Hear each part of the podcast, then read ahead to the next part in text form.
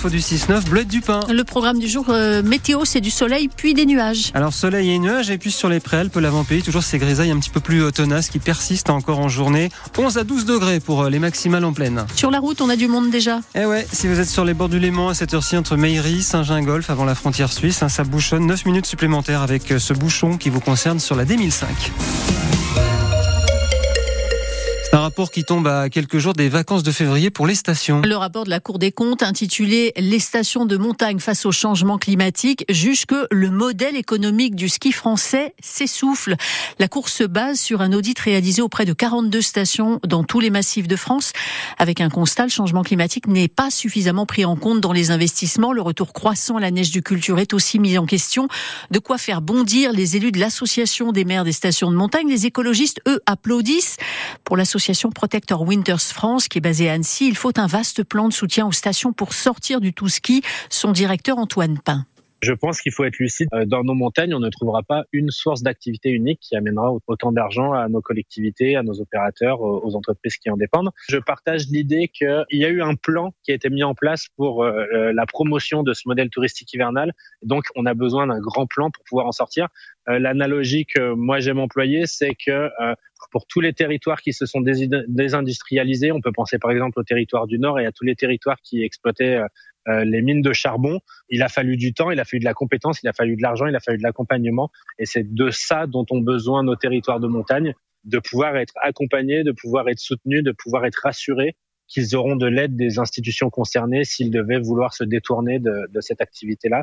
Euh, parce que de toute façon, les conditions climatiques les en tourneront un moment ou un autre. Le directeur de l'association Protector Winters France sur francebleu.fr, vous trouverez le résumé de ce rapport de la Cour des comptes et le lien vers les 147 pages de recommandations et de constats. Une chute mortelle dans le snowpark de Tignes hier après-midi. Le snowboarder de 35 ans est tombé après avoir pris une bosse. Il était en arrêt cardiaque à l'arrivée des secours. Une cellule psychologique a été mise en place et une enquête ouverte par le parquet d'Albertville. Toujours à Tignes, l'explosion d'une bonbonne de gaz dans un restaurant d'altitude a fait deux blessés, dont un grave hier midi. Une bonbonne de gaz à chalumeau avait été laissée à côté de plaques de cuisson allumées. L'un des cuisiniers du restaurant L'Eau Soli, qui est en haut du télésiège des Chaudanes, est grièvement blessé. Une vingtaine de clients ont été évacués du restaurant le temps de l'intervention. Un incendie aussi cette nuit dans un immeuble d'Annecy, rue de la Lantardaz. Le feu a pris dans la buanderie d'un appartement du troisième et dernier étage. Une femme de 29 ans s'est réfugiée sur le toit. Elle a pu être récupérée par la grande échelle des pompiers elle est légèrement blessée. Six résidents ont été évacués le temps de l'intervention et tout est rentré dans l'ordre vers 5h30 tout à l'heure. Hommage national aux victimes françaises des attaques terroristes du Hamas en Israël. Quatre mois jour pour jour après ces attaques, hommage en fin de matinée aux invalides. La France a d'ailleurs affrété un avion spécial pour permettre aux familles de venir à Paris. L'attaque du Hamas a fait 42 morts français. Trois personnes présumées otages sont toujours portées disparues.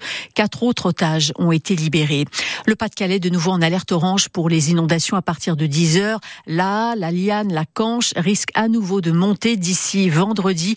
L'angoisse pour les sinistrés, hein, celles et ceux qui ont dû quitter leur maison après les vagues de novembre et du mois dernier. Clap de fin pour les soldes d'hiver. Ouf de soulagement pour les commerces de l'habillement qui font la moue hein, quand on leur demande si ça a bien marché ces soldes. Entre la baisse du pouvoir, du pouvoir d'achat, la météo trop douce pour acheter des vêtements d'hiver, les chiffres d'affaires sont en baisse. Entre 6 et 30 ça fait un grand écart, mais ça dépend euh, des syndicats et des fédérations qui donnent ces chiffres.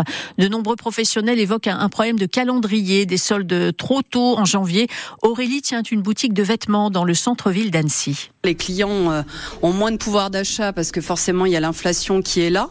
Euh, voilà, maintenant les gens ils y font attention. Moi la première, hein, j'ai un budget à respecter. Je vais moins dépenser sur des choses que j'aurais dépensé avant voilà, même si j'ai envie de me faire plaisir. Donc je vais plus payer mes factures que de craquer pour un vêtement, quoi. Voilà, mais bon, bon, on va dire pas trop mal en général. Après, c'est vrai que moins de passages euh, sur euh, sur la région d'Annecy. Le problème, c'est que bah les gens, ils ne veulent plus venir sur Annecy parce que ils se tapent de la circulation, ils peuvent pas se garer, les parkings sont super chers. Voilà. Mais ça, c'est un, fléau, hein, le parking. Hein. Le centre-ville, après, il va mourir, hein, sinon. Donc, il faut vraiment faire quelque chose de ce côté-là, quoi. Aurélie, qui tient une boutique de vêtements à Annecy et depuis 5 ans, les soldes perdent chaque année entre 1 et 2 du chiffre d'affaires. Les championnats du monde de biathlon débutent en République tchèque avec le relais mixte ce soir. Éric Perrault de Pézé-Valandry, le jurassien Quentin Fillon-Maillet et les deux biathlètes des saisies, Julia Simon et Justine Brezas-Boucher, prendront le départ. Sur les autres épreuves, on suivra les jours prochains les Hauts-Savoyards Sophie Chauveau du Grand Bornand, Gilonne Guigona de Villars-sur-Bouège et Jeanne Richard d'Égée.